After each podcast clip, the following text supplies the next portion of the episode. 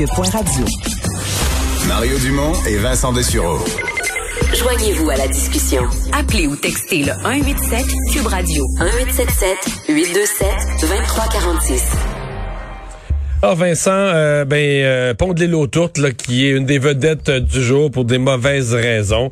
Euh, le ministre des Transports qui a fait le point ce matin pour pour ce qu'il pouvait répondre. Là. Oui, effectivement, parce que malheureusement les, les nouvelles n'étaient pas très bonnes et les nouvelles n'étaient pas non plus très précises. Là. On explique de un que ce qui a causé tout, tout ce bordel, pardonnez-moi l'expression parce que c'est vraiment le cas en ce moment, des bouchons monstres, tout le secteur local qui est complètement surchargé dans le secteur de de, Vaudreuil dans cette section-là euh, de Montréal. Donc, euh, c'est une erreur humaine lors de travaux de maintenance qui a causé tout ça. Mais une erreur humaine qu'on comprend avoir été répétée. C'est-à-dire ben qu'on a, on a foré d'une façon qui a brisé une poutre on a foré plusieurs autres fois de la même façon sur les autres poutres. C'est ça. C'est pas juste oh j'ai fait une erreur. C'est on fait l'erreur, on la refait, on la refait parce que euh, on a fait du forage euh, et en forant on a euh, touché carrément, on a sectionné une tige d'une poutre qui a entraîné la fermeture d'une voie. On a avisé le ministère des Transports, mais le forage s'est poursuivi au total c'est une dizaine de poutres qui ont été endommagées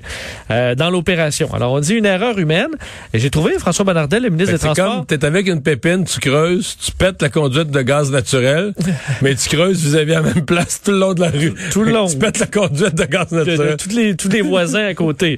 C'est un peu ça. Et j'ai trouvé que François Bonnardel est passé vite là-dessus, de dire erreur humaine. Euh, ça sert à rien aujourd'hui d'accuser le consortium. Euh, il veut rouvrir plus rapidement plutôt que d'identifier un coupable.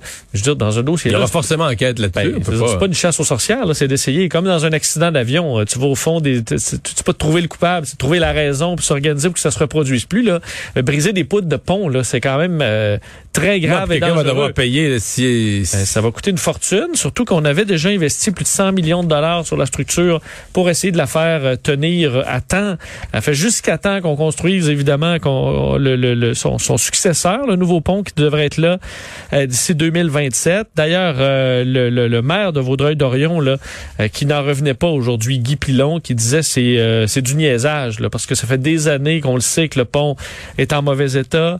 Et là, on va se retrouver à devoir mettre des centaines de millions de dollars pour préserver une structure dans le but de la démolir. Il disait pas beaucoup de bonne humeur, là, le maire de. Non, non exaspéré, parce que là, tout, le, tout le secteur, évidemment, euh, est, bouché et pour longtemps. Parce que là, la question du camp. Euh, nos collègues du bureau d'enquête évaluaient ça à quelques semaines. Euh, François Bernardin a parlé de jour, mais questionné à savoir est-ce que ça pouvait durer plusieurs mois? François Bonnardel n'a pas dit oh, non, non, non, jamais. Il a dit il faut pas. Hmm.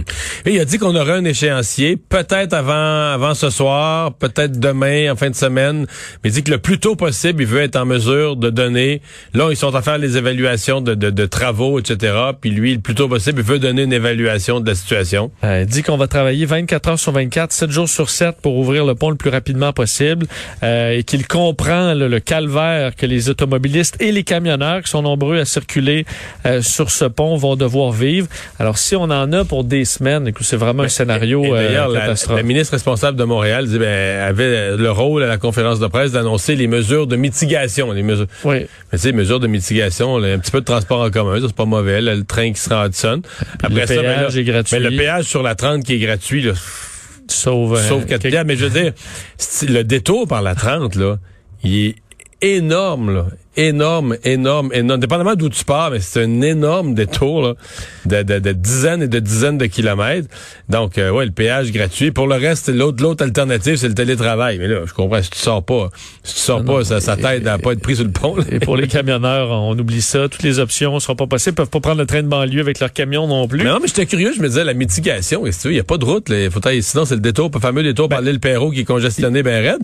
Mais j'avais hâte de voir qu'est-ce qu'il allait dire. Finalement, il y avait rien. Là. Ben, ils ont mis beaucoup de policiers pour essayer d'aider à la circulation, mais ça peut pas faire de Parce que quand tu prends du trafic l'autoroute, tu l'envoies dans des petites routes en ville, là, Il n'y a pas de... Non, non, le boulevard, des boulevards urbains, là. Pas de solution ça, miracle. Ça peut là. pas circuler. Alors vraiment, euh, c'est très, très difficile. On disait, là, plutôt dans l'émission, euh, ce qui prend normalement une quinzaine de minutes, ça peut prendre facilement plus d'une heure euh, dans le secteur. Alors, faudra, euh, je pense, au fil des jours, si c'est pour durer longtemps, les automobilistes, les camionneurs finissent par s'habituer un peu à éviter le secteur.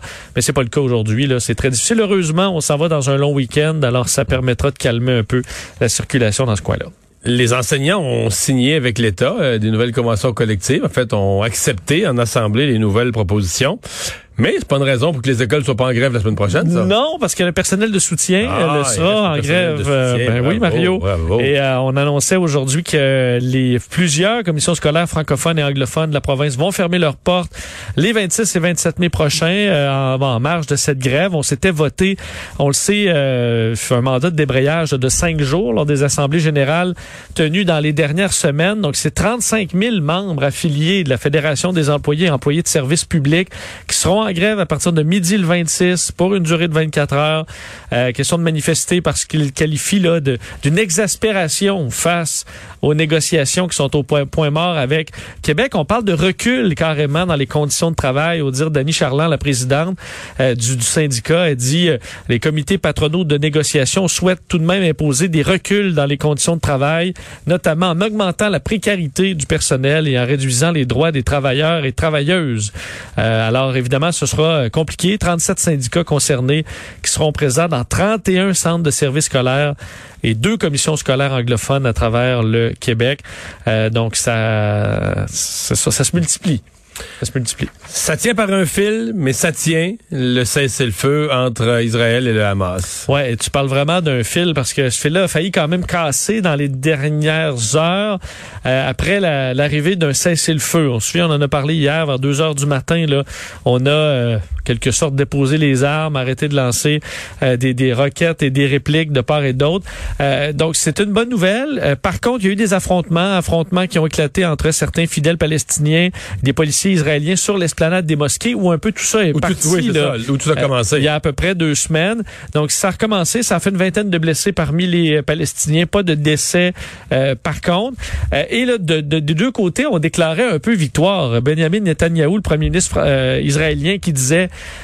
euh, avoir atteint les objectifs et que c'est un succès exceptionnel, qu'on a réussi à tuer 200 terroristes, dont 25 euh, gradés pendant l'offensive. On sait qu'on n'a pas, euh, on a, on a détruit entre autres des tunnels qui seraient utilisés par le Hamas, tandis que du côté du Hamas, le son et le, le, le, le- ton est vraiment différent. Ce qu'on dit, c'est que euh, on a une victoire stratégique pour le mouvement, qu'ils ont porté un coup sévère et douloureux qui laissera des marques profondes sur l'entité israélienne.